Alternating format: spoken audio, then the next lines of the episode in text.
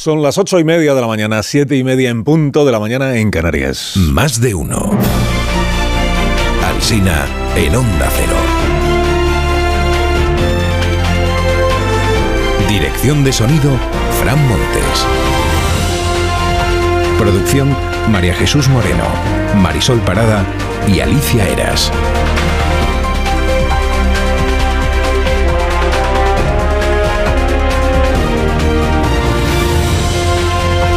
6 de la mañana les estamos contando cómo está empezando informativamente este día. Estaremos aquí hasta las 12 y 20 minutos en emisión nacional, emisión en cadena. A partir de las 12 y 20, la emisión local de este mismo programa de Más de Uno con los compañeros de Onda Cero en todas las emisoras repartidas por España. Hay dos ciudades que acaparan hoy el interés de nuestro país. Una, por supuesto, es Tomelloso, desde donde se emite hoy este programa de radio. Y la otra es Granada, capital de Europa hoy y mañana, como dice el, diario El Ideal, ¿no? La capital de Europa. La crónica del día, de hecho, podría titularse Esperando a Zelensky en Chauchina. Porque la única presencia que no está confirmada ni desmentida a esta reunión europea de hoy es la del presidente de Ucrania, la del señor Zelensky.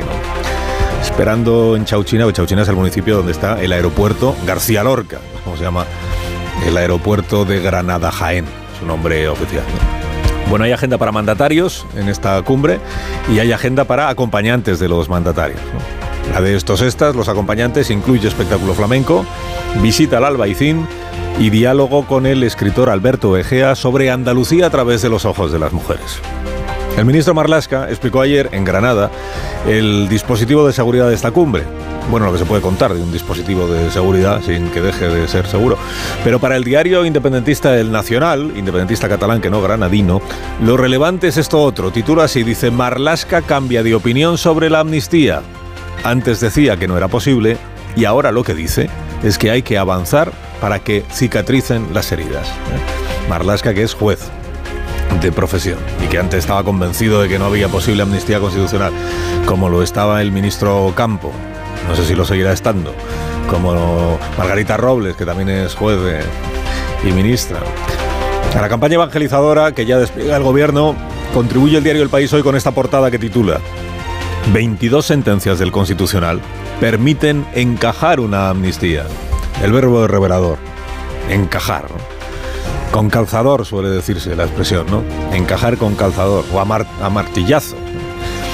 Es una información, una crónica que firma Vidal Folk, en la que le hace el trabajo de documentación previo a los magistrados del Tribunal Constitucional y sentencia que 22 sentencias y distintos juristas consultados, no todos son el mismo, son varios, distintos, señalan que por supuesto que la amnistía es legal, solo faltaba, solo faltaba. O sea, ahórrense los magistrados ya la deliberación porque ahí tienen resueltas todas sus dudas.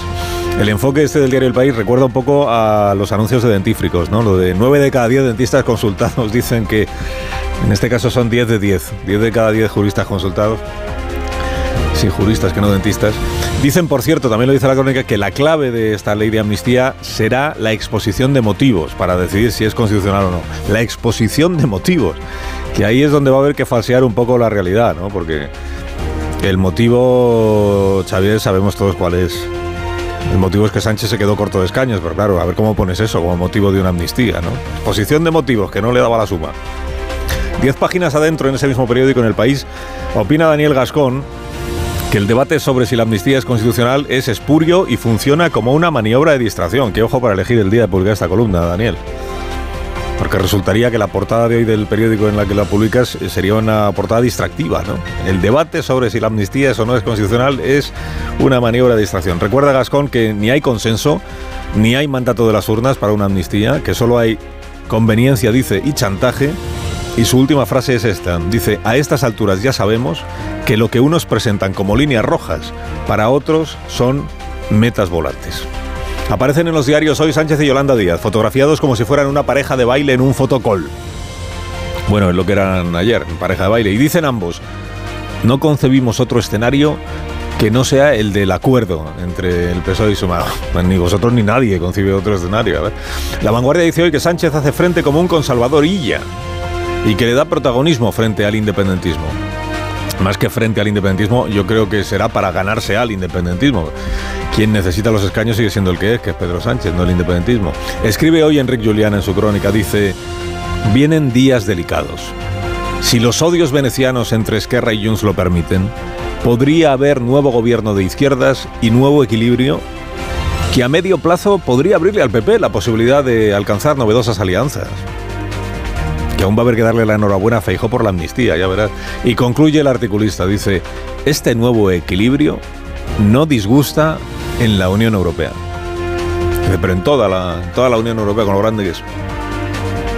Solo hay una cosa que no entiendo de la columna de Enrique hoy, que es porque dice odios venecianos. Si son entre Esquerra y Junts, serán odios catalanes. También los hay, también los hay. De la entrevista a Feijóo ayer en este programa se destaca en los periódicos hoy que no que, eh, habrá cambios, que habrá cambios en el, Partido Popular, que sí habrá cambios. Y han empezado ya las quinielas, ¿no? Y el temblor de piernas de los posibles damnificados. Y ellos ya lo saben, ¿no? Mm, yo creo que no. Ellos todavía no lo saben. Algunos seguro que ni se lo huelen. Y esto otro que también se destaca sobre Feijó, los, pactos, lo que dijo sobre sus pactos regionales con Vox. Y eso nos ha podido costar 10 eh, diputados y por lo tanto la mayoría absoluta, eh, pues probablemente. A Fernando Palmero en El Mundo le parece que Feijó está anclado en el discurso de la izquierda para demonizar a Vox. Y se debería hacer autocrítica. No fueron los pactos con Vox lo que le penalizó, sino la vergonzosa y acomplejada manera de hacerlos. Ocurre, ocurre, Fernando, que las encuestas que se han hecho o las posencuestas, las que maneja el PP, eh, no avalan la tesis de que el problema fue la manera de hacer los pactos, avalan la tesis de que fueron los pactos, de que pactar con Vox espantó a posibles votantes y por eso al final se produjo el gatillazo.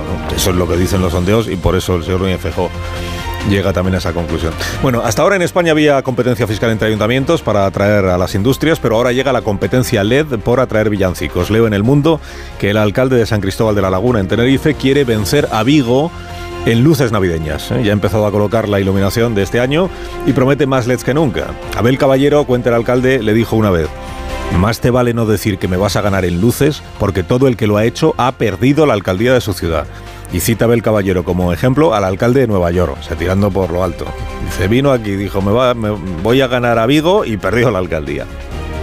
La inteligencia artificial sigue dejando como una broma a lo de Black Mirror. Cuenta Ricardo Colmenero este sucedido.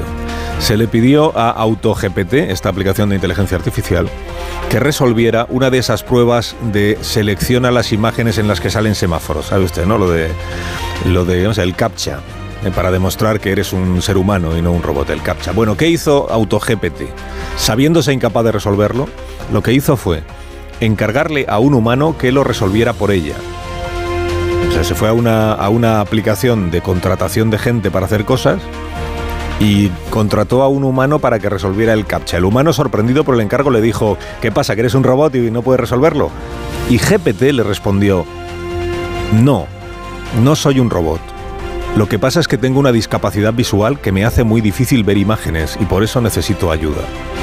Dice la, la crónica que hasta los creadores del GPT se estremecieron por la capacidad de mentir, humanísima capacidad de mentir. Declara hoy el doctor en neurociencia Mariano Sigman. Nuestra era, siendo la especie más inteligente del planeta, tiene los días contados, porque hemos creado otra especie superior, que es la inteligencia artificial. Para los oyentes de Onda Cero, Gorroño fue siempre el doctor Gorroño, eh, que era un personaje de Alfonso Usía en la época de, protagonistas. El doctor Gorroño, pero para los vecinos de Guernica, Gorroño es el alcalde. Lo ha sido 13 años, a veces formando parte del PNV, a veces con Bildu, ahora con una plataforma propia que fundó cuando rompió con el PNV. Bueno, pues en mayo pactó con los concejales del PNV ser investido alcalde con la condición de jubilarse en dos meses y pasar el bastón a su hermano Iñaki. El pacto fue de palabra. Y ahora Gorroño, José Mari, ha dicho que, en realidad se va a quedar de alcalde. Se atornilla, dice hoy la prensa vasca. Dice que no se fía de, que el PNV cumpla su palabra de apoyar a Gorroño Iñaki, que es, su hermano, y que entonces prefiere quedarse él. Le da boleta al PNV, dice otra información. La plataforma fraterna que han montado los. Eh, se llama Ciudad para Todos, la que ha montado Gorroño con su hermano, y se presentó a las elecciones. Se llama Ciudad para Todos, pero supongo que allí es conocida como Los Gorroño que son muy amables. Y termino con ABC, que nos presenta hoy a Tim Scott, senador estadounidense que aspira a ser candidato a la presidencia de los Estados Unidos desde el Partido Republicano, y cuenta David Alandete que lo tiene todo para ser la nueva estrella republicana. Eh, mm, básicamente por la anomalía que supone que este candidato es soltero y que hasta hace poco, tiene 58 años, presumía de ser virgen. Y esto pues le convierte pues en una, un candidato muy inusual, ¿no? Presumía de ser virgen, ahora dice tener una novia a la que nadie ha visto, dice Alandete. Una novia que... recuerda el, articulista que el, el único presidente soltero que ha tenido Estados Unidos fue James Buchanan. Soltero, pero no solo, porque siempre vivió con un hombre al que quería como a un hermano. Al que quería como un hermano o más incluso que a un hermano. Y por eso en realidad en Estados Unidos todo el mundo cree, o casi todo el mundo, que Buchanan fue el primer, el primer presidente gay que tuvo los Estados Unidos. Lo que pasa es que nunca se dijo abiertamente. Allí dicen el primero porque creen que ha debido ver luego alguno más.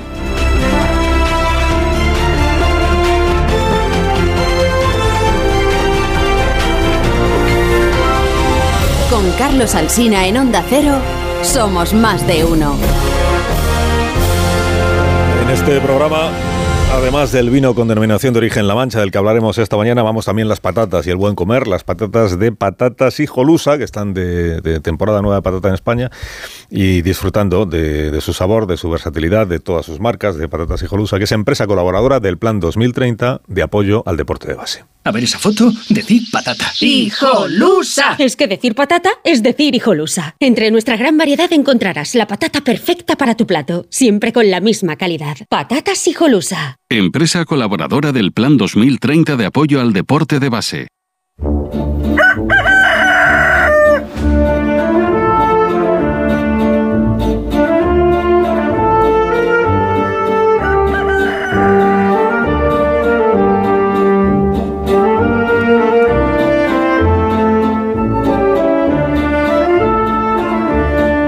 Está el Gallo La Torre como cada mañana a esta misma hora. Buenos días, Rafa. Buenos días, Carlos Alsina. Estábamos esperando su opinión. Jordi Puyol ha dado una entrevista al Nacional.gat y le ha dado consejos muy valiosos a Carlos Puigdemont para su negociación con Sánchez. Le dijo que evite la candidez, que no sea cándido, que no es una referencia velada a Conde Pumpido, solo le recomienda a Puigdemont que no se deje engañar. Y es verdad, tratando con quien trata Puigdemont, pues conviene permanecer despierto. Las apariciones de Puyol suelen provocar cierto cachondeo. Los malvados dirán hoy, a ver si es que no son consejos desinteresados los de Puyol, a ver si el Puyolete está buscando que su clan entre en la amnistía. Oigan, menos cachondeo, ¿por qué no? De hecho, sería injustísimo que no fuera así. ¿Por qué no debería ser amnistiado Puyol? En primer lugar, esto repararía el trauma histórico que sufrió el nacionalismo catalán cuando se enteró de que el patriarca del catalanismo moderno era un ladrón. Hay que curar ese trauma, esa herida. Pero es que además es justo. Puigdemont no ha hecho nada, perdón, Puyol no ha hecho nada peor que Puigdemont. Eh, mucho más grave que robar es robar y declarar ilegalmente la independencia. Al fin y al cabo, Puyol solo quería enriquecerse, pero Puigdemont pretendía extranjerizar a la mitad de los catalanes y al resto de los españoles, de manera que menos risas, porque estaría completamente injustificado que la generosidad del Estado no se extienda al clan familiar, al que conviene ofrecer una solución política a sus delitos. Concluye la torre, concluye. Pues concluyo con las palabras de Puyol, que hay que ser exigente, merece la amnistía. Que sea llamado de nuevo el molto honorable. Hombre, a ver si va a ser más honorable Carlos Puigdemont. Que tengas un día estupendo. Rafa La Torre, eh, gracias por madrugar con nosotros. Es mi trabajo. La verdad es que es un buen trabajo madrugar con nosotros. Luego te voy a hacer un programa por la tarde que termina a las once y media de la noche, pero oye, qué gusto estar aquí a primera hora ya conversando con la audiencia de este programa. Buenos días, Marisol Parada. Buenos días, Carlos Alsina. unos Callahan para estas personas que están ya dispuestas a ser presentadas. Porque ellos saben que el secreto de Callahan para ser el zapato más cómodo del mundo es su innovador diseño de la suela patentada Adaptation, que reproduce los movimientos del pie al caminar, aumentando la anchura que experimenta el pie al caminar. Y además, Callahan utiliza materiales de máxima calidad que proporcionan siempre la mejor comodidad. Callahan es la última en tecnología para caminar. Descubre la nueva colección de Callahan en las mejores zapaterías y en callahan.es. Tecnología, diseño y confort al mejor precio.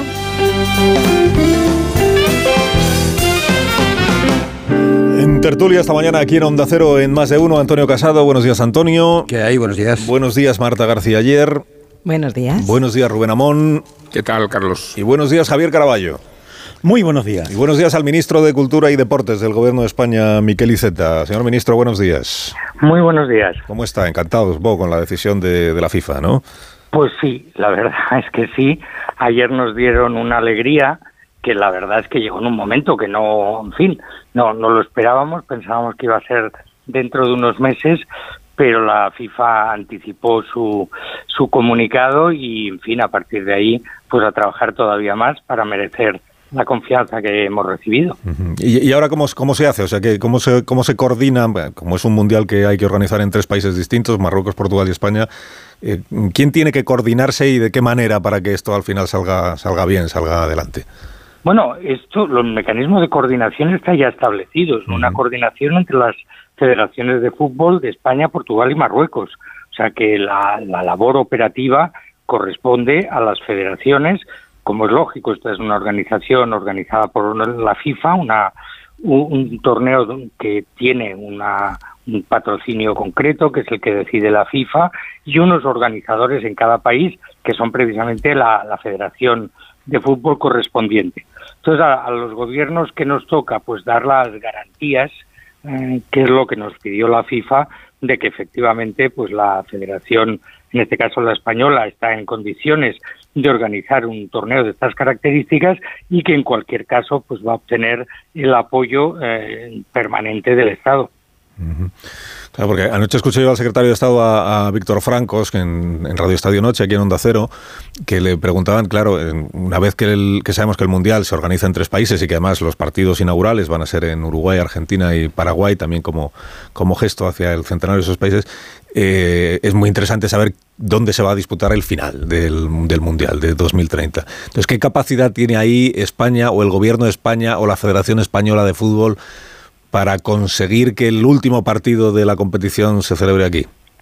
Mire, eh, estas cosas en, catalán tenemos un dicho que dice no se puede cantar victoria, decimos nosotros, decir que tienes trigo hasta que no lo tienes en el saco bien atado y bien guardado, ¿no? Pero hay que reconocer que desde hace ya mucho tiempo se viene trabajando entre las tres federaciones y hay un acuerdo muy avanzado sobre cuál va a ser el reparto de, de la competición y cuántas sedes van a corresponder a, a, cada país y desde luego en las previsiones está que la final se celebre en España. A ver si, a ver si pudiera ser. Solo una última cuestión, que sé que tiene cosas que hacer, ministro. ¿A usted eh, Naranjito como mascota en el año 82 le gustaba o no? Mm, mire, no. no, no. Lo que pasa es que como luego nos ha pasado con todas las mascotas, le cogimos cariño, ¿no? Pero a mí gustar no, no es la palabra, pero vaya, hoy son de las primeras cosas en las que he pensado mientras me afeitaba, Así. que tenemos que coger un equipo de diseñadores de primera línea y que nos hagan una cosa que también sorprenda al mundo. Yo me acuerdo también todas las polémicas que hubo con la mascota olímpica, con, uh -huh. con el COVID de Javier Mariscal, pero que al final enamoró ¿no? y cautivó al mundo. Pues nosotros necesitamos, ayer eh, me preguntaban en, en una agencia de prensa internacional y decía, mire, si en los Juegos Olímpicos conseguimos que fueran, digamos, denominados como los mejores de la historia, en este Mundial de Fútbol no vamos a ser menos. O sea que nuestro objetivo es, con perdón, petarlo todo. Y eso quiere decir también tener un diseño que represente bien a nuestro país, pero que represente bien al espíritu deportivo, a la modernidad y a las ganas de hacer las cosas muy bien y por lo tanto no, tenemos que hacerlo de primerísima. Bueno, de, del otro trigo, ministro, del que no se presume hasta que no se tiene en la bolsa, o sea, de lo de la investidura ya hablamos otro día, que sé que tiene cosas que hacer. Eh, gracias por haberme sí. atendido esta mañana. Muchas gracias, Carlos. Gracias. Un abrazo. Que tenga buen día. El ministro de Cultura y Deportes del Gobierno de España, eh, admitiendo, yo creo que es una valiente declaración la del ministro Iceta, que Naranjito no. que no, vamos, que, que como mascota, pues no pero se gana por los años, por favor. No, mereció el cariño del, de los niños, sobre todo. Pues los niños pues teníamos poco criterio, esa es la verdad, pero Que Fue la mascota gafe, No. Carlos, porque España en este Sí, mundial. tampoco hay que ensañarse, Amón, vamos a No ver. hizo un buen papel. Hizo un papel muy malo. Claro, y la culpa fue de la mascota, ¿no? Bueno, digamos que es un efecto Ya creo que el argumento hace un poco de agua. condicionante. No hacía aguas por ningún sitio. Era una mala mascota, una mascota Sí, gafe. aquel fue un mundial pésimo, pero Naranjito. Fue un, gran, fue un gran mundial en el que España no hizo nada, pero fue un, Efectivamente. un gran mundial. Pero, pero, pero, pero que Naranjito, de- con- de como de mascota, ha ido ganando Alemania, con, por con los años. Ahora es un símbolo vintage. La tesis es que se acumularon las desgracias. Sí, por eso que era gafe el naranjito, sí, yo creo que sí. Ahora, Estoy convencido Es que, se la venderán camisetas de Naranjito a partir de ahora. Sí, de de naranjito, moda. de. ¿Cómo era? Citronio. Citronio, sí. Citronio y ¿Qué- mandarina. qué ¿no? podía Es salir que eran varios. Que había, una, había, unos dibujos animados que ponían los sábados que salían naranjito, ¿no? Naranjito. Ahora, el, el- la- No, el- no me, no me consta. Bueno, Os, ve- la- os veo muy descreídos. Como ¿eh? que no, que no, que, eh, tati, tati, rari, tari, rari, rari. Me No, basta, perfectamente, es un basta, trauma basta. infantil. Basta, me sigue sin constar. Que no, te, que, no, que no te metan un gol, decía la canción. Nos metieron, vamos, hasta... Bueno. Recuerdo un llavero de Naranjito, es lo que Sí, recuerdo de eh, Naranjito. lo que es un desastre es, el- o sea, ahora di- dirán que quienes criticamos esta designación disparatada del Mundial somos antisanchistas también por esto y que le negamos a Sánchez por sus capacidades geopolíticas, pero el proyecto del Mundial es un disparate, o sea, no, no se puede Total. concebir un Mundial en, en seis países, en tres continentes. Sí. Eh, Con varios usos horarios y diferentes estaciones del año, sí. porque allí va a ser invierno y aquí verano. Imagínate una un aficionado que quiera seguir al equipo, lo que tiene que hacer, el presupuesto de, de seguimiento de un equipo de fútbol. Pero una mascota ahora podría estar muy bien, una especie de alienígena con tres cabezas, y estaría muy bien. Yo haría una huella de carbono de llavero para todos los aviones que van a tener que O sea, coger. creíamos que no se podía tocar fondo después de Qatar, pues Oye, sí, había, había, había Mira, fondo. Bueno, aquí no azotan a nadie. Sois capaces O sea, de decir mucho- algo Si positivo. estuviera aquí el profesor algo Rodríguez- positivo, todo negativo, parecéis. No, hombre, no, en serio, Carlos. Pues, No, hombre, se va a conocer mucho mundo. Porque además, Los periodistas deportivos. escuchamos a IZ y, y de sus palabras eh, tenemos la expectativa de que en España se jueguen partidos cruciales. Entiendo que la final, por ejemplo, pero no está claro. Acaba de decir que hay que negociar con los socios y si tenemos que negociar con Bocamex, esto ya te digo que la final se juega en Rabat. Bueno, y además así, como va a ser en tres continentes, y esto de ir rotando continentes ya se soluciona, y el siguiente, el del 2034, ya puede jugarse en Arabia Saudí, que es donde va a sacar tajada realmente la Además, como estamos aquí en Tomelloso, con este olor a vino que, que es tan embriagador, todo es mucho más fácil. Viva el vino. Oye, si estuviera aquí el señor Rodríguez Brown, el profesor Rodríguez Brown, nos explicaría cómo eh, los paraísos artificiales se crean cuando hay competencia. Los fiscales, problema- dices. ¿Eh? Los paraísos fiscales. Todos ellos, todos ellos, los paraísos, los mundos mejores, que se crean con las palabras sobre todo, en el, en el campo del- de la ley de la oferta y la demanda, en el campo económico, en el campo eh, comercial, solo hay negocios y hay competencia. Y en este caso, claro, da mucha risa ver que de- se dice, se ha elegido por unanimidad, pero bueno, si es que no había otros. Hombre, han metido a todos, y así, claro, Sí, no, no, así no se oponen. Por no entrar en la trastienda, que antes o después habrá que entrar en la trastienda política del asunto Sí. y cómo todo esto pues ha sido una ocurrencia del señor eh, Sánchez para eh, tener siete años de tranquilidad en sus relaciones con Esto Marruecos. lo habría dejado atado Rubiales, estoy convencido. Esto no, claro, se hace claro en que 15 sí, claro. Esto lo dejó atado, supuesto, atado y bien atado. Él tenía un peso en la FIFA eh, eh, y en las instituciones europeas de fútbol muy elevado y claro que tiene que ver con su trabajo. Eh, La cuestión es que si su presencia amenazaba o no, que puede que la amenazara. Digamos que la FIFA es, es, una, es el lumpen, o sea que cuando hablamos de las cualidades morales de Rubiales, pues encajan perfectamente en la condición siniestra de esa institución. Bueno, es que no hace tanto que el FBI, que investigaba la corrupción en la FIFA, y tuvieron que entrar en la sede de Conmebol en Paraguay, uno de los países donde va a celebrarse uno de los partidos, eh, a registrarla por el, el caso de corrupción que todavía está, está en ma- marcha. De aquel gesto en el palco, cuando él se agarra la entrepierna con, con violencia, lo que no entendí nunca que él se lo dirigía. Igual estaba pensando en eso, ¿no? Ahora gana un mundial al- y después. No era un empoderamiento propio, era una manera de decir. Él estaba felicitando al entrenador, a su al amigo el entrenador. que el, el cerebro lo tiene en la entrepierna. Eso lo explicó Eso es, él. Claro. Que Sí, le estaba diciendo al seleccionador, ahí tú narices, que Sí, lo hemos lo que. Ellas ganaron Bueno. el mundial, pero él felicitaba al, al seleccionador. Bueno, el seleccionador también lo ganó, Marta. Bueno, pero Sí, vaya. Era el Tuvo- entrenador. tuvo que ver, ¿eh? Algo tuvo que ver, pero, la- pero, pero tiene, Ya, ya. No, no deja de ser curioso que a las Sí, que felicite así ese gesto tan Hombre, que le salió, pero- no sea a las jugadoras, sino sea. Pero es que lo dice como si dijera, ¿y tú qué pintas Como si aquí? fuera un utillero, ¿no? Hombre, a lo mejor lo ganaron a pesar de él, ¿eh? También te digo. Ay, igual no. No, igual igual no. Bueno, entonces no vais a decir nada positivo sobre el Mundial de 2030, o sea, estáis en contra de la globalización, del fútbol. Bueno, hay una la- cosa positiva, Carlos, ¿sabes Del cuál es? fútbol descentralizado, que esto es, es un Sí, mundial de es- coalición entre varios países. es ¿Sabes una- cuál es la cosa positiva? Que España está clasificada. Por, por los países organizadores se clasifican. O sea que ya podemos dar por bueno que España estará en el Mundial en cuanto a organizador.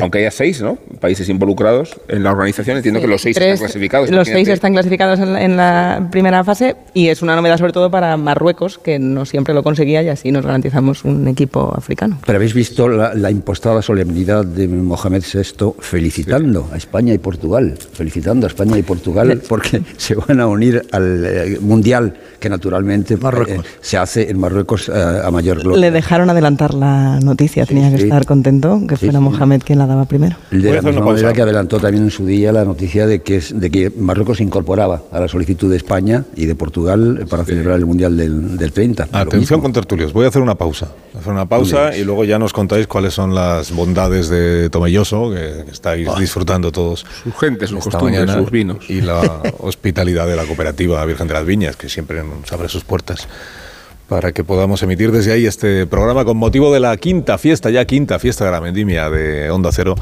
en La Mancha, que durante toda esta semana va a ir llevando hasta nuestros oyentes los programas eh, que emitimos en cadena, pero realizados desde algunas de las localidades que forman parte de la denominación de origen. En cinco minutos nos dan las nueve una hora menos en las Islas Canarias. A la vuelta hablamos también de investiduras, del regimiento este que ha montado Sánchez para la negociación, de Puigdemont, del Consejo de la República, de las cosas que dijo aquí ayer Núñez Fijo, en fin, de los asuntos de la jornada.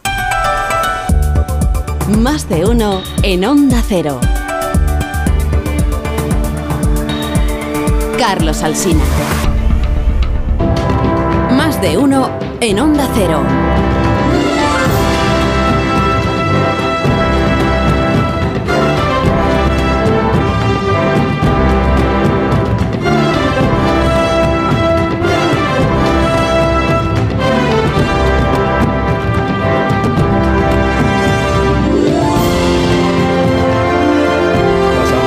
De las 9 de la mañana, son las 8 y 2 minutos en las Islas Canarias. Estamos en más de uno en Onda Cero. Estamos emitiendo hoy desde Tomelloso, desde la cooperativa Virgen de las Viñas. Estamos celebrando a la denominación de origen La Mancha, como hacemos cada año, ¿eh? cuando llega el, el mes de septiembre, final de septiembre, primeros de octubre.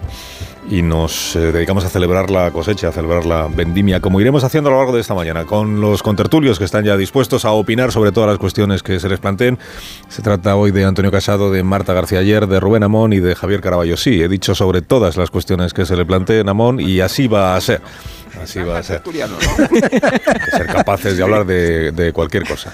Eh, enseguida os pregunto por enseguida os pregunto por Feijó, el eco que ha tenido esta entrevista de ayer en el programa, eh, algunas de las cosas que dijo eh, sobre Francina Armengol, sobre la fecha de la investidura, sobre Vox, que a mí es lo que me parece igual más relevante, de cada uno tiene su criterio, pero de la conversación, cuando el señor Núñez Feijóo admite que fueron los pactos autonómicos alcanzados con Vox, él mencionó la Comunidad Valenciana, también Extremadura, lo que le penalizó electoralmente en la medida en que disuadió a electores con los que él contaba para alcanzar una en mayoría más amplia de la que tiene, incluso una mayoría absoluta, les disuadió de entregarle finalmente su voto. Pero antes de eso, y a vueltas con Vox, se ha producido una situación, yo creo que es la primera vez que en un ayuntamiento desde las elecciones del 28 de mayo se rompe uno de los acuerdos eh, que habían suscrito los partidos de derecha para sostener un gobierno municipal. Es el caso de Gijón, como saben los oyentes, lo hemos contado, Carmen Morillón, que es la alcaldesa, que pertenece a Foro Asturias y que tenía, tenía un pacto con Vox y otro con el Partido Popular pues ha roto el primero de ellos. Ya, pues yo coloquialmente digo que ha mandado a hacer puñetas a los de Vox, entiéndame, que, que ha decidido que ese acuerdo no sigue en vigor y quiero que nos explique por qué, qué es lo que ha, qué es lo que ha sucedido y en qué situación queda ahora el gobierno municipal de esta ciudad asturiana. Eh, Señora Morillón, Carmen, buenos días. Buenos días, don Buenos Carlos. días y gracias por atenderme esta mañana. Gracias a ustedes. Bueno, eh, ¿qué, qué es lo que ha pasado? ¿Qué, qué ha sucedido? ¿Qué ha hecho? Ah, ¿Es una, un motivo o son varios los motivos que le llevan a usted a decir ya con Vox no quiero seguir gobernando? Bueno, son varios los motivos, pero ayer fue la gota que colmó el vaso. Eh, nosotros, eh, mire, nosotros pactamos con vos y con el Partido Popular. Yo en campaña electoral dije que no pactaría con, partidos de los extremos, pero en las elecciones, eh, bueno, pues se produjo la voluntad de los gijoneses fue abrumadoramente para que se gobernara, eh, para que gobernáramos partidos de derecha. Entonces yo me dirigí a la ciudadanía y dije eh, la voluntad de los gijoneses no puede estar por encima de la palabra que yo vi. Eh, lo pensamos y dije, bueno, es lo que quieren, 75, más de 70.000 votos, una situación extraordinaria que nos había dado en Gijón, porque siempre gobernó, menos los ocho años que estuvimos en Foro Asturias en el gobierno, del 11 al 19, bueno, pues siempre había gobernado el PSOE. Entonces eh, decidimos así. Y convencidos, porque estamos en la Liga Municipal, de que nos unían muchísimas cosas y que veníamos de cuatro años de gobierno socialista donde se gobernó a golpe de decreto y se dejó siempre a la mitad de la ciudadanía fuera y queríamos sacar ese sectarismo de la ciudad. La ciudad estaba cabreada, estaba enfadada y bueno, y nos pusimos a trabajar por Gijón desde el convencimiento, los tres grupos y yo misma de que eso era posible. Eh, bien, ayer a las 11 de la mañana dan una rueda de prensa donde eh, nos meten el follón en el Festival de Cine de Gijón, un festival que lleva más de 60 años en la ciudad, que nadie habló del Festival de Cine ni en precampaña ni en campaña, ni en los programas electorales. Un festival de cine que tiene su público, que es muy, muy aceptado por la ciudadanía y que nadie entonces, bueno, pues estos señores eh, les llaman de Madrid, tocan arrebato y entonces me vienen a dirigir el Festival de Cine desde, desde Madrid. Y pues mire, no, o sea, Foro, Foro Asturias no lo va a consentir. Las decisiones se toman aquí. Oiga, todo es mejorable. Usted se sienta, somos gobierno, me dice, eh, hablamos qué aspectos son mejorables y como en tantas cosas, pero no me sale de repente en una emboscada a las 11 de la mañana metiendo a Gijón en el follón. Y Gijón ahora mismo tiene unas oportunidades de dar un salto cualitativo en muchas cosas para poder competir con ciudades de nuestro nivel. Y estamos trabajando duro por poner a Gijón en el sitio que se merece y por hacer una gestión del dinero público la mejor para la ciudad de Gijón, desde el ayuntamiento.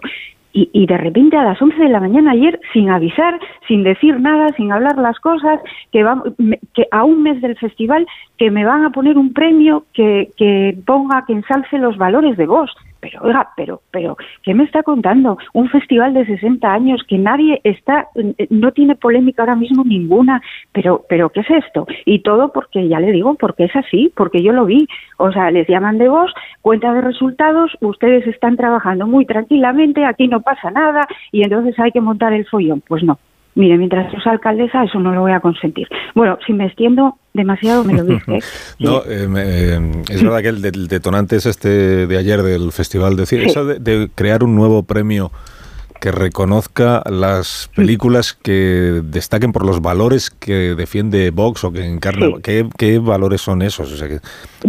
pues, pues mire, yo, yo no quiero, ni lo sé ni lo quiero saber, porque es una cosa que, ya le digo, yo lo llamo así, es una emboscada. O sea, yo estás en, el, la, en la oficina, estás trabajando, 20.000 reuniones, bueno, porque, porque la ciudad Gijón es grande, tenemos aquí, pero si estábamos todos pero trabajando cada uno desde su concejalía y desde sus competencias por Gijón. O sea, si es que es que no había había habido alguna señal extraña, porque tenían bloqueado el Consejo de Administración de bueno del Teatro Jovellanos y que lleva los festejos, ellos tenían las competencias de festejos y no y, y la y la concejala que es diputada también a la vez, ¿eh? Eh la Junta General del Principado, mm. bueno, pues no cubría ella, ella se le indicaba ir al notario a firmar y ella no no no, firmaba. Y, no podíamos convocar el consejo para la programación del teatro. Había cosas ahí extrañas. Y, luego, pues me entero un mes después que estaba advertida por los servicios jurídicos de la Junta de que su puesto era incompatible con estar en el consejo del teatro por ser diputada. Entonces nos ocultó. O sea, es que eso es una falta de lealtad. Y en un tripartito, en un bipartito, lo que sea, eh, cuando Mm, vamos, yo creo que, creo no, estas puertas de esta oficina de alcaldías están abiertas para cualquier concejal del gobierno y para cualquier concejal de la corporación, porque lo saben, ¿eh? y aquí lo que se pide es trabajar por Gijón, y se pide sacar a Gijón del lío y del follón, que mire, Pasamos cuatro años, los últimos cuatro años, Gijón estaba, la gente estaba desesperada. Se nos cerró la plaza de toros y se quitaron los toros porque sí. Se prohibió a los concejales por decreto ir a una celebración, eh, a la bendición de las aguas, que es una, una celebración popular por el patrono nuestro. O sea, se sacó de la circulación de Gijón a 40.000 coches poniéndoles una pegatina cuando el problema de la contaminación de Gijón es de la industria, no es del coche. Es decir, ahora que pretendían que cambiáramos un sectarismo, o sea, prometimos liberar a Gijón de los adoctrinamientos y del sectarismo y, resulta que ahora teníamos que cambiarlo por otro sectarismo. No, no, yo, yo lo que quiero es eh, y, luego, mm, insisto, estamos en la liga municipal. Cuando nos presentamos a un en un ayuntamiento, sabemos, tenemos un programa, presentamos los proyectos para la ciudad y trabajamos por, por, la gestión del ayuntamiento adecuada y por sacar adelante esos proyectos de ciudad, no por otras cosas. Entonces, bueno, pues yo, yo lo lamento profundamente, pero no, no tuve otra alternativa. Eh, solo una última cuestión, Carmen. ¿En, ¿En, su partido Foro Asturias todo el mundo comparte la decisión que ha tomado usted o no? Mm, bueno, sí, hasta en los órganos directivos y hasta donde yo yo conozco, pues sí, sí.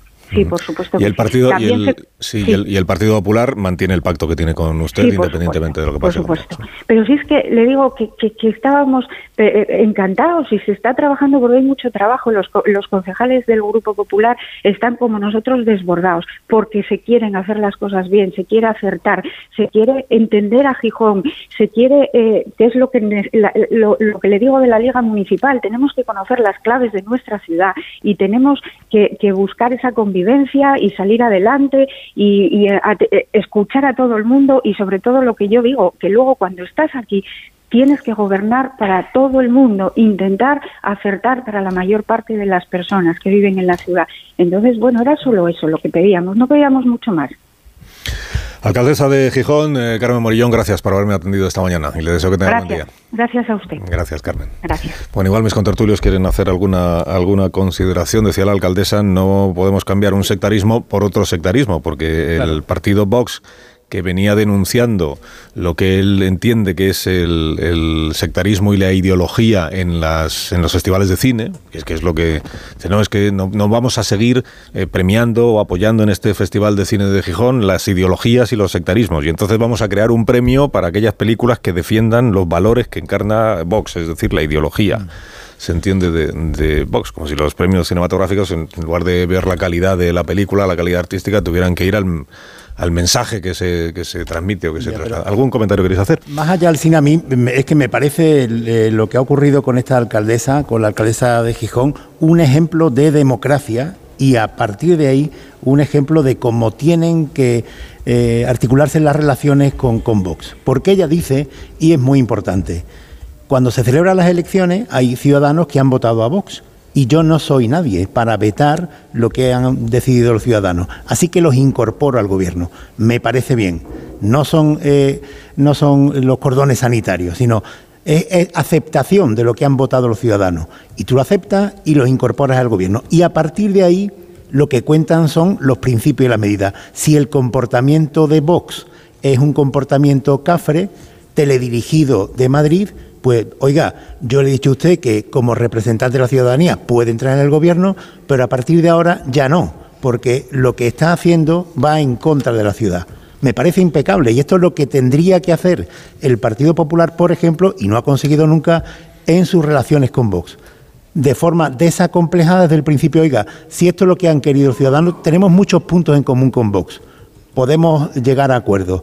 A partir de que usted se salga de estos puntos, de este programa común que podemos tener, yo prescindo de mis relaciones con usted, pero sin vetos previos. El problema de los, de los partidos ideologizados que tienen todo su fundamento político en la identidad es que son totalmente inadecuados para gestión municipal y para cuestiones mucho más prosaicas de las que se suele desempeñar en el ámbito conceptual e ideológico. Entonces, una ciudad tiene unas emergencias, tiene unas características, y muy pocas de ellas pasan por el reflejo identitario o por la confesionalidad o por la idiosincrasia de un partido que tiene una definición claramente ultraderechista. Luego, cuando se trata de gobernar una ciudad, lo que se necesita es un programa de eficacia urbana y no una panoplia de argumentos identitarios, entre los cuales figura esta aberración del Festival de Gijón, estaba pensando yo en con qué ilusión el premiado iría a recoger la estatuilla, ¿no? Y si se personaría Bascal para entregarla, ¿no?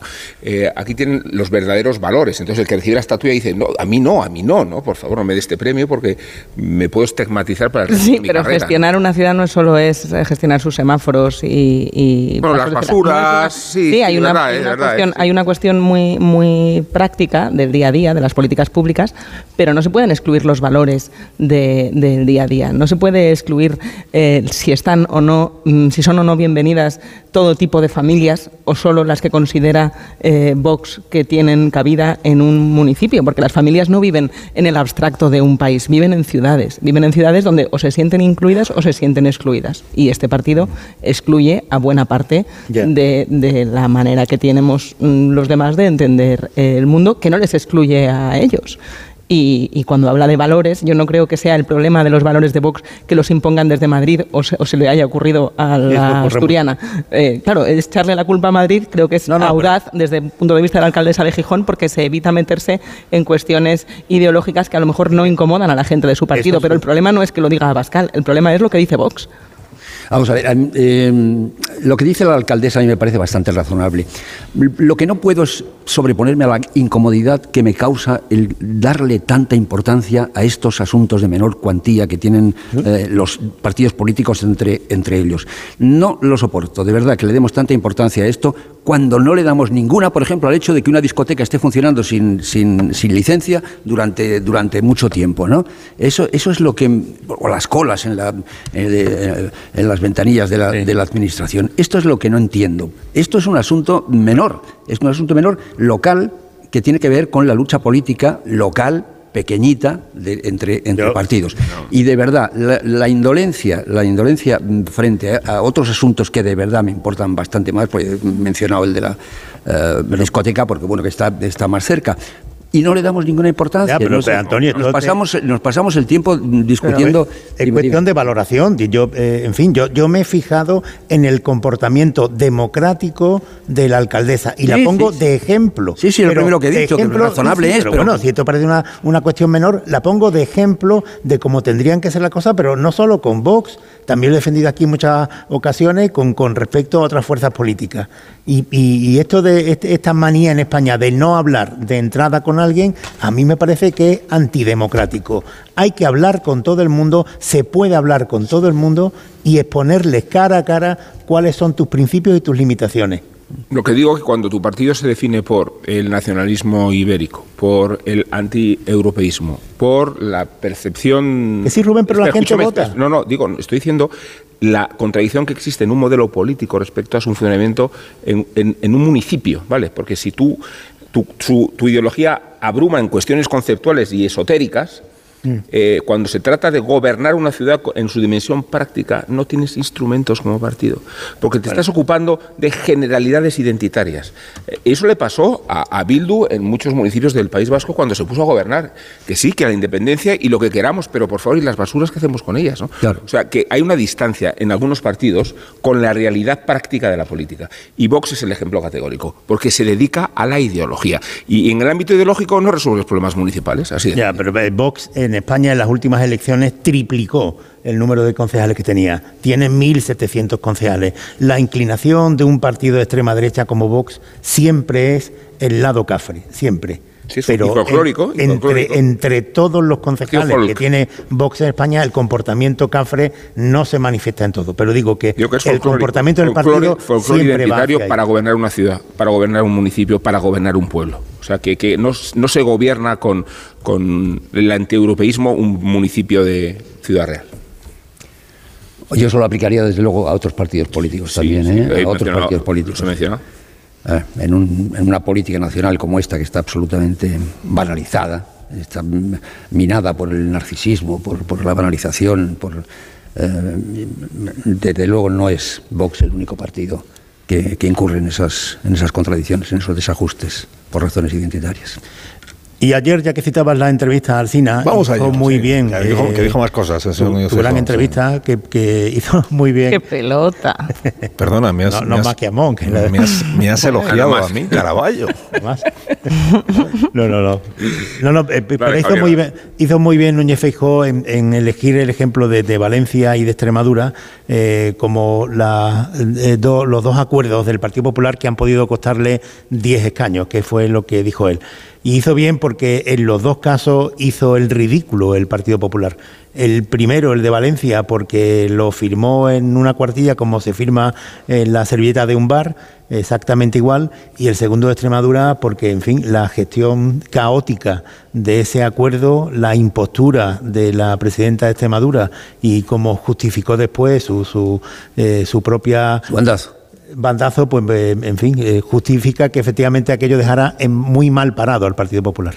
Sí, es una noticia que lo reconociera el líder del Partido Popular, porque en estas semanas, en, en las semanas de digestión de la frustración del 23J, había dos líneas a- desde el Partido Popular transmitían dos mensajes contradictorios. No había, no estaban de acuerdo en si el problema era que se habían acercado demasiado a Vox o si habían tenido demasiados escrúpulos en acercarse a Vox, que eran dos interpretaciones contradictorias. Si el problema había sido eh, no abrazarlo desde el principio y normalizar los pactos, o si el problema había sido ponerles peros. Parece que Feijóo se ha decidido ya por una línea. No sé si todo su partido lo comparte.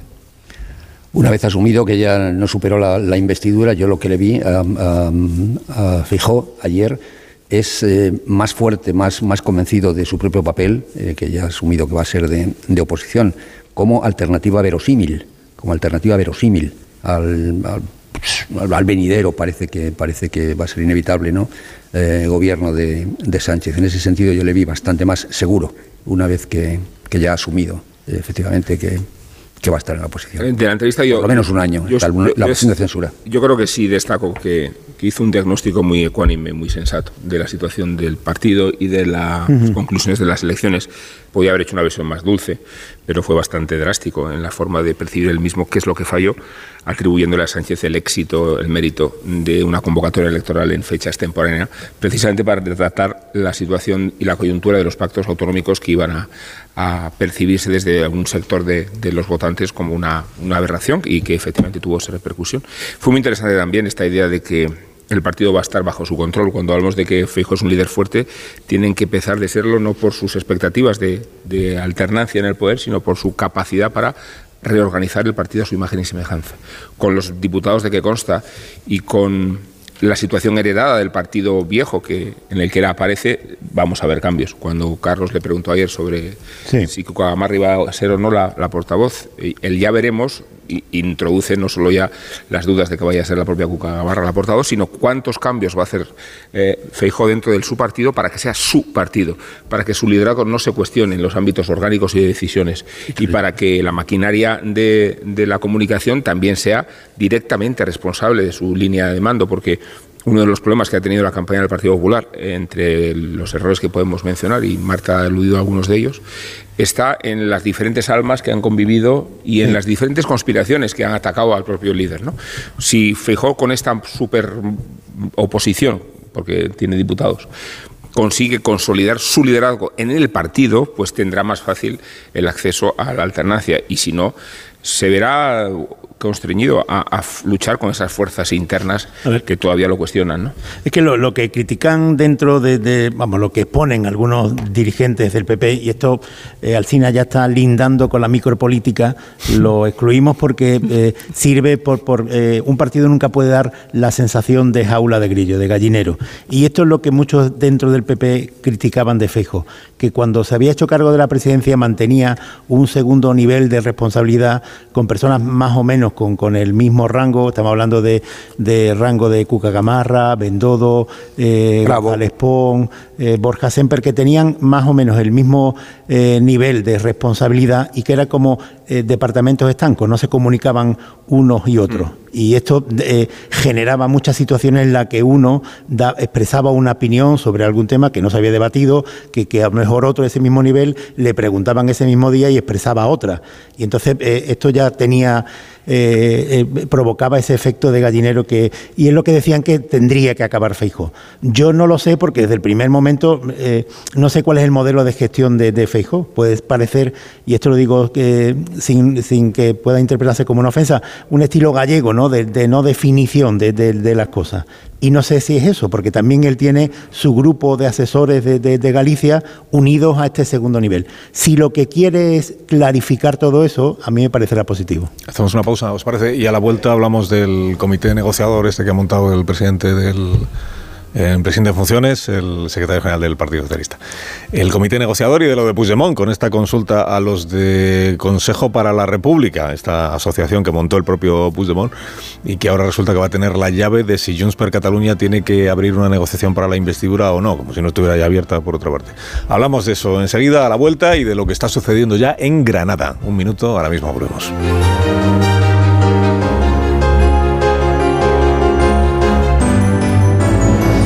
Onda Cero. Carlos Alsina.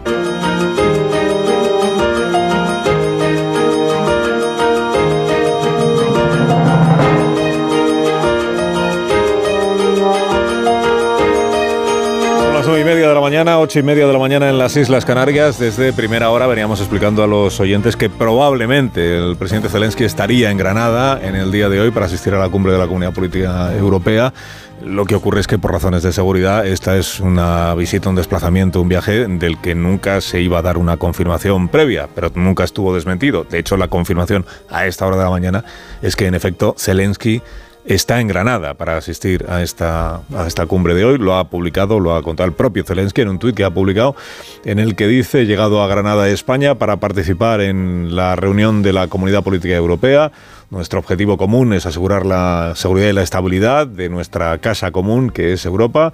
Vamos a, a prestar especial atención a la región, vamos a prestar especial atención a los esfuerzos comunes que hacemos para reforzar la seguridad, por ejemplo, en lo que se refiere a la crisis de los alimentos y a la libertad de los mercantes para poder eh, navegar. Eh, nuestra prioridad, la de Ucrania, es eh, reforzar también nuestra defensa aérea y de esto vamos a hablar también con nuestros socios europeos. Estoy seguro, dice Zelensky, de que va a ser un día muy productivo para Ucrania y para Europa. Enseguida le damos una vuelta más a lo que está sucediendo en Granada y a la relevancia que tiene esta cumbre que ya ha comenzado en esta ciudad española. Antes me dejáis que salude al secretario de Estado para el Deporte del Gobierno de Portugal, porque el Mundial de 2030 no lo organiza solo España, lo va a organizar España, por, bueno, España, la Federación Española de Fútbol, la Federación Portuguesa y la Federación Marroquí.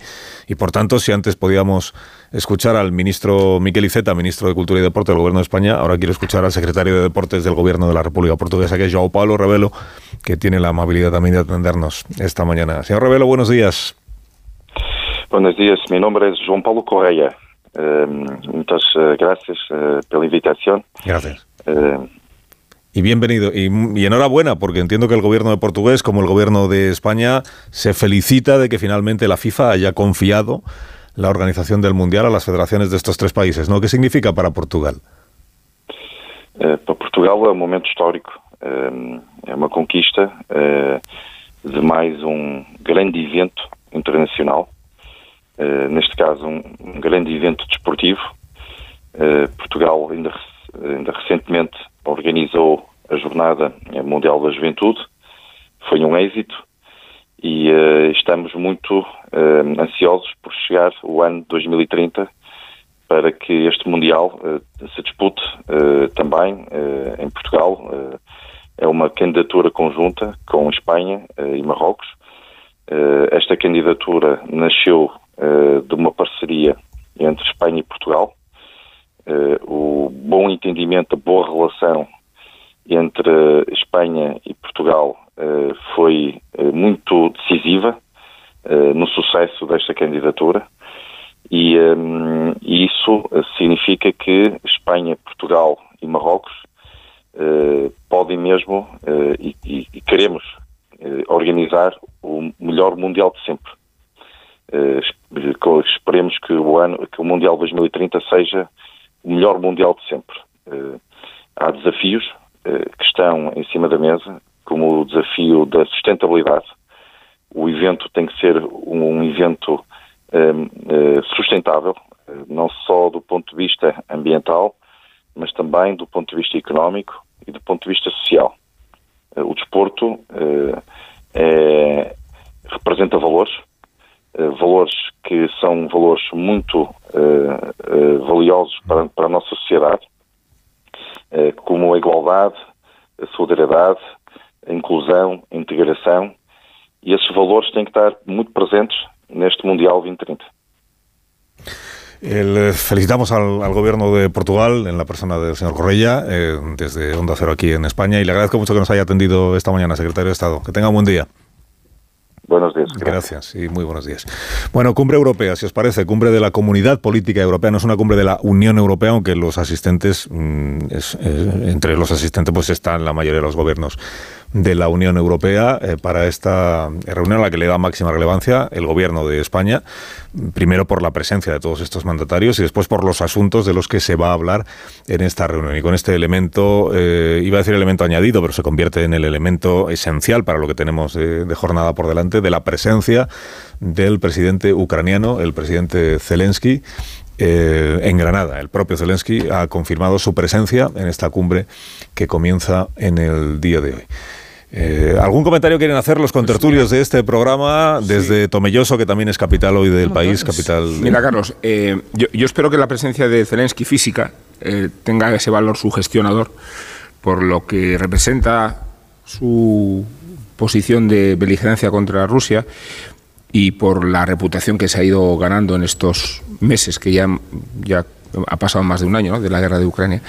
Y entiendo que la situación de la cumbre es más oportuna que nunca, precisamente porque venimos de las elecciones eslovacas, cuyo vencedor Fico se expone directamente pro Kremlin y condiciona del todo la política comunitaria respecto a, a cómo actuar con Ucrania. Eh, de hecho, es uno de los más eh, allegados de, de Orban y de, y de también de las dudas que está abriendo Polonia en, la política exterior hacia, hacia Ucrania.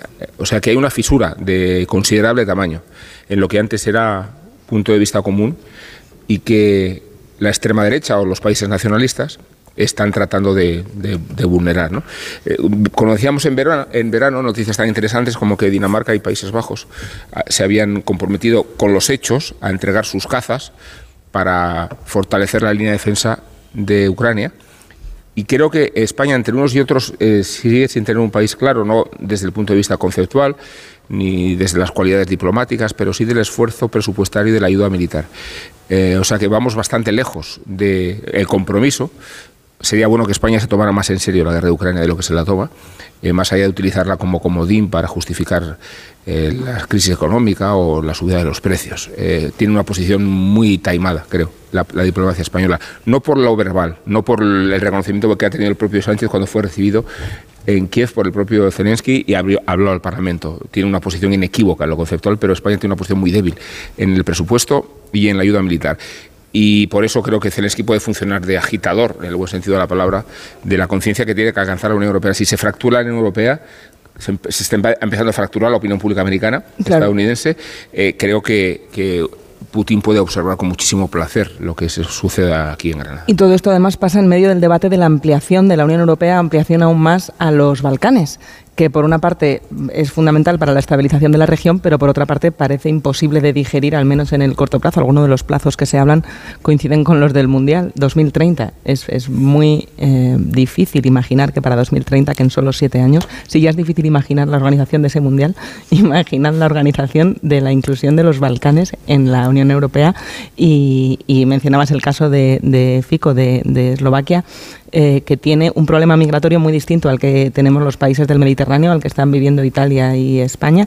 Allí es la, los refugiados ucranianos, casi dos millones de refugiados ucranianos han salido a pie y en realidad por Eslovaquia pasan porque está ahí, pero no se quedan en Eslovaquia. Es simplemente un lugar de tránsito hacia Alemania, que es quien está, eh, pues quien ha impulsado ese acuerdo que se ha desbloqueado ahora, ese pacto migratorio en la Unión Europea, en el que Alemania eh, reivindicaba que hubiera mejores condiciones de asilo, más eh, protección a las familias, e Italia, la Italia de Miloni, tiraba hacia el otro lado, al que fuera una migración mucho más controlada y mucho más restrictiva, porque la realidad de lo que gestiona Alemania es muy diferente a la que tiene que gestionar Italia y en medio de esta Unión Europea dividida, pues por una parte por, por las tensiones con, con Ucrania y con, y con Putin, por otra por las tensiones migratorias del sur.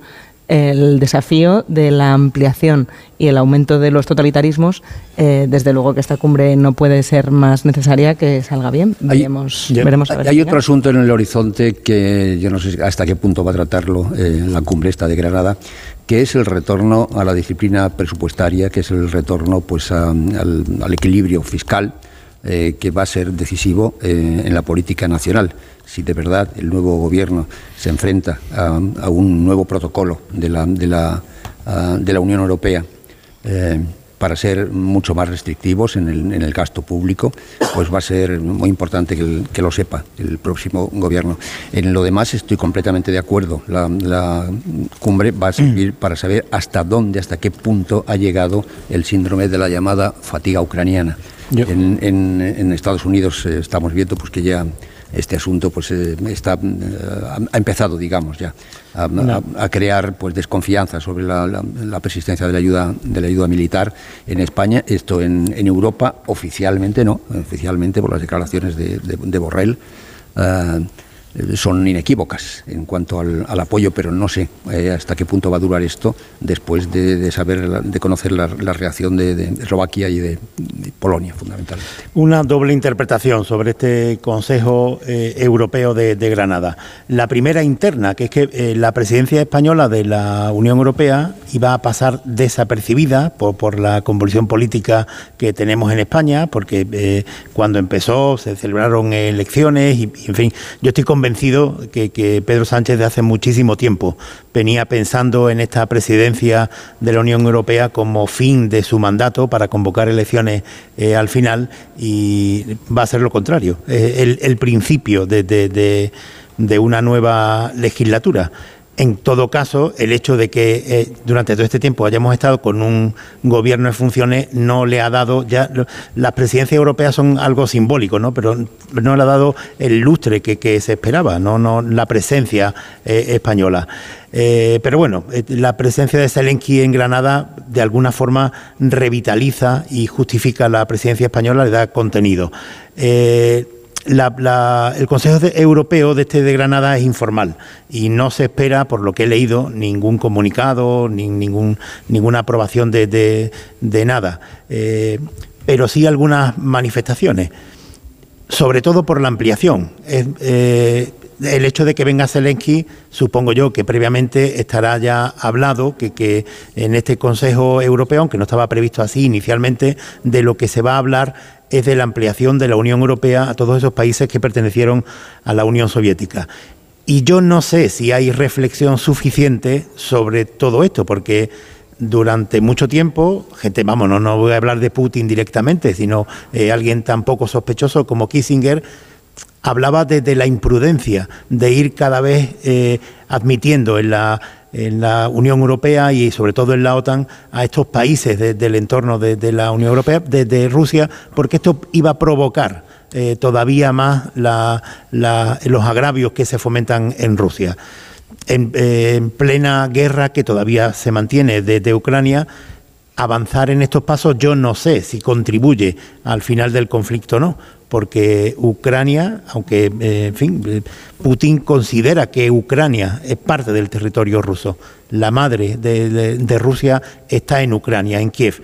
Y, el hecho de que se incorpore a la Unión Europea, yo no sé si va a añadir más leña al fuego de la guerra o por el contrario, no lo creo, va a ayudar a que se haya un, un entendimiento. Pero eso va para largo, ¿eh, Javier? Sí, sí. Es más una cuestión es simbólica. De 24 horas. Es más una sí, cuestión pero que yo no sé si, esta cuestión estratégica se ha eh, reflexionado suficientemente en la Unión Europea o no. no. Es que yo creo que hemos pasado de la expectativa de una guerra rampa donde Putin iba a salir a hombros eh, paseándose por Kiev a la expectativa de una guerra de larga duración, que es la que exaspera a los aliados de la causa y la que cohesiona, en cambio, a los socios de Putin que tienen muchos menos criterios morales para... Una guerra... Pero que no preocupa lo mismo en la parte ucraniana que en la parte rusa. Sí, Es una me refiero a la duración. No, a decía Rusia que- le da igual. No, pero Rusia ha conseguido una cohesión respecto a los países no alineados, vamos a llamarlos así, bajo la protección de China y bajo la involucración de muchos países latinoamericanos, africanos, grandes potencias de, de América, me refiero a Brasil, y, o, o el- la posición vergonzosa de Venezuela, pero también las potencias africanas y, y China y la India, eh, países que tienen muchísimo peso en las Naciones Unidas. ¿no? Luego, el desgaste, eh, eh, no se puede decir que Putin está ganando la guerra en absoluto, ¿no? No. pero la expectativa de un desarrollo eterno, una Sí, es- y hay una expectativa nueva más además que se abre, que es la posibilidad de que, de que a Ucrania pase, entendedme, como en, Cor- como en las Coreas, como en Corea, que, que más que, que el conflicto, más que llegar a acabarse, divida el país en dos. Que, que es una de las hipótesis que ahora se temen, el que pues, se enquiste hasta el punto de que haya una zona de control ruso y una zona libre, digámoslo así. Paralelos por medio. Vamos a y hacer luego tenemos este, este nuevo concepto de, de guerra de, de este siglo XXI, en el que uno de los implicados se puede ir de viaje y volver. Vamos a hacer una pausa. Repito que la noticia hasta ahora de la mañana es que el presidente ya tenemos además la primera imagen de la presencia, la llegada de Vladim- Volodymyr Zelensky hace unos minutos al aeropuerto de Chauchina, al aeropuerto de García Lorca de Granada Jaén y luego la comitiva que integran 15 vehículos entre cuerpo diplomático y fuerzas de seguridad que han eh, estado garantizando, lo ha contado también la alcaldesa de Granada, la que enviamos desde aquí un saludo, que fue anfitriona nuestra en un programa en la Alhambra hace un par de semanas, ha contado la alcaldesa que desde hace muchos días, claro, se está preparando todo el dispositivo de seguridad que acompaña a la cumbre, creo que de esto ya hablamos el día que hicimos el programa en Granada, y específicamente, aunque nunca llegara a confirmarse, porque estas cosas no se confirman, pues específicamente la seguridad necesaria para que la presencia de Zelensky en Granada pues eh, se desarrolle de manera tranquila, sosegada y sin que haya ningún tipo de incidentes. Primera imagen, digo, de la llegada de Zelensky al aeropuerto de Granada a lo largo de la mañana de hoy, pues además de las reuniones que celebre el presidente ucraniano, seguramente tendrá un contacto con los medios de comunicación y, y seguramente pues el,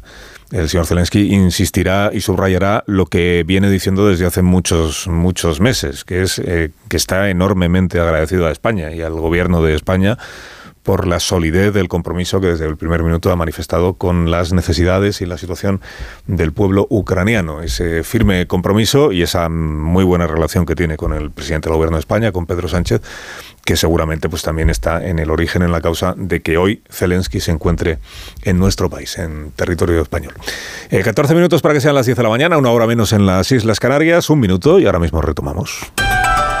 Más de uno en Onda Cero. Con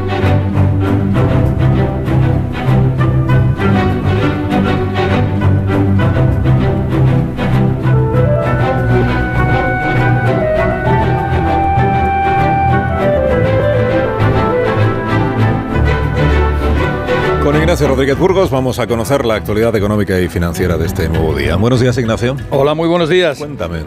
Pues mira, decirte que los mercados financieros andan de vendimia, recogiendo lo plantado. Las bolsas europeas marchan con ligeras ganancias que se van reduciendo. La española se muestra indecisa, está en los 9.111 puntos, apenas una décima arriba. Las empresas de energías renovables son las que más suben en estos instantes en el selectivo español. Es el caso de Solaria, casi un 2,5% arriba. Y es el caso también de Acciona Energía. ACS, Indre y Repsol son las que más descienden.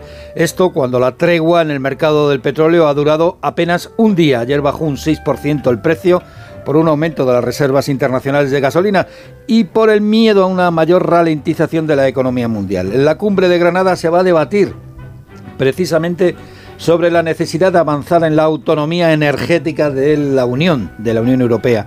La independencia eléctrica del viejo continente costará unos 140.000 millones de euros según el Instituto Potsdam de Cambio Climático y sin salir de Alemania, el gobierno de Olaf Scholz, en esto del cambio climático hay cosas curiosas. Pues eso, que el gobierno de Olaf Scholz reactiva las centrales de carbón para asegurarse no tener problemas ni tensiones de suministro este invierno y para respaldar a su industria. Y por cierto, Carlos, en España la producción industrial Este es un dato que acaba de salir del Instituto Nacional de Estadística. La producción industrial sufre el mayor retroceso desde la primavera. En agosto se hundió un 3,6%. Sobre todo lo que más cae son los bienes duraderos, un 8% abajo. Te deseo que tengas un día estupendo, Ignacio. Gracias. Gracias, que tengas buen día. Eh, indulto, Amón quiere indultar, eh, perdón, perdón, amnistía. Y, y Amón quiere amnistiar a alguien esta mañana.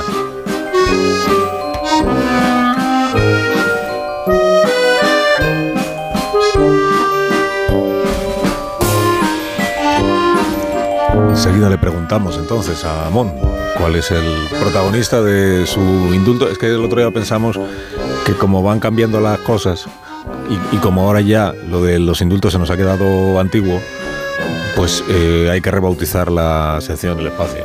Entonces, en lugar Por eso te decía, indulto, Carlos, que puestos ahora a... hacemos la amnistía, eso es, ¿no? Claro, eh, vamos a amnistiar, ¿qué te parece al amnistiador? Pedro Sánchez, quiero decir, el hechicero de la Moncloa, el nigromante, el sugestionador de almas y el maestro del masaje y de la amnesia. Ni siquiera ha tenido que mencionar la amnistía para que la consideremos no ya un problema, sino una especie de necesidad, hasta el extremo de preguntarnos cómo hemos podido vivir sin ella. Conocemos de sobra el cinismo y el oportunismo del trilero monclovense, pero ni siquiera sus trucos más obscenos disgustan a buena parte de la opinión pública. Pero Sánchez ha conseguido incluso que el debate de la amnistía se haya convertido en una pesadez y que de tanto eludirla por miedo a mencionarla, no hay otro, hecho otra cosa que dosificárnosla en dosis homeopáticas. Terapia de dolor. Sánchez sabe cómo explorar los límites de tolerancia del ciudadano. Bildu, por ejemplo, ya nos parece una cuadrilla de amigos. Los indultos nos parecen un deber. La sedición equivale a una novatada universitaria y la malversación bien puede aliviarse si prevalece la buena convivencia con las serpientes. Un respeto a Pedro Sánchez, señores y señoras, como se dice en el circo. No es fácil degradar la democracia en tan poco tiempo ni dañar de semejante manera las instituciones, así es que pónganse ustedes a la cola para darnos sangre cada vez que el vampiro tenga sed.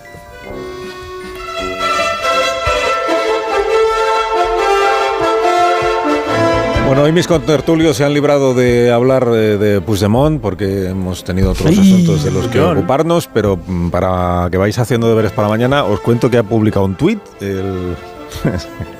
¿Qué día Un no es fiesta? ¿Qué día no es fiesta?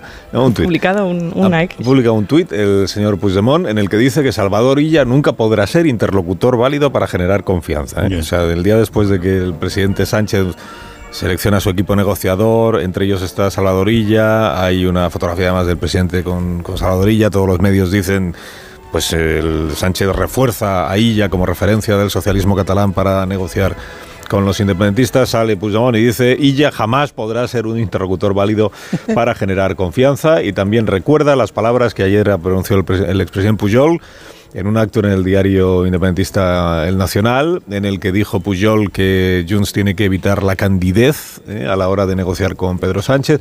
Dice Puigdemont, tiene razón, Jordi Pujol, eh, mm, tenemos que evitar la candidez. E ella nos sirve como interlocutor. Digo, por, por eh, añadir todos, lo- por mencionar todos los elementos que demuestran pues que la, la verdad es que la interlocución es magnífica entre, entre Puigdemont, por lo menos lo que públicamente se quiere que se sepa o que parezca. Es que todo son dificultades y que Puigdemont está complicado la cosa, que no hace más que poner obstáculos. Pero bueno, esto hablamos otro día, porque sé que tenéis cosas que hacer y Marisol No, para pero con además... os- siempre hay que tener una cierta consideración, porque se cumplen seis años y, y él lo estará viviendo, ¿no? Él se tuvo que meter en un maletero y salir de España en un maletero, y cuando uno recuerda esas cosas, eh, supongo que, que le dará un poquito de vergüenza, porque ni siquiera había una orden de detención cuando se metió en el maletero. Mm. No es un episodio que le, le guste recordar y ahora estamos en el aniversario. Peor es el espectáculo que vamos viendo a diario, que da vergüenza ajena, de aquellos que van justificando la amnistía, porque los delitos se podrán borrar, pero el ridículo de algunos no se borra jamás. Y el candidato más votado por los catalanes no le parece válido a Puigdemont. Marisol para dar unos Callahan para estas personas que se tienen que ir. Para que vayan a dar un paseo por Tomelloso, porque el secreto de Callahan para ser el zapato más cómodo del mundo es su innovador diseño de la suela patentada Adaptation, que reproduce los movimientos del pie adaptándose al aumento de anchura que experimenta el pie al caminar. Y además Callahan utiliza siempre materiales de máxima calidad. Callahan es lo último en tecnología para caminar. Tecnología, diseño y confort al mejor precio. Adiós Caraballo, adiós Casado, adiós Marta García Ayer, adiós Amón, hasta Oh, mañana. Son las 10, 9 en Canarias. Escuchamos este consejo.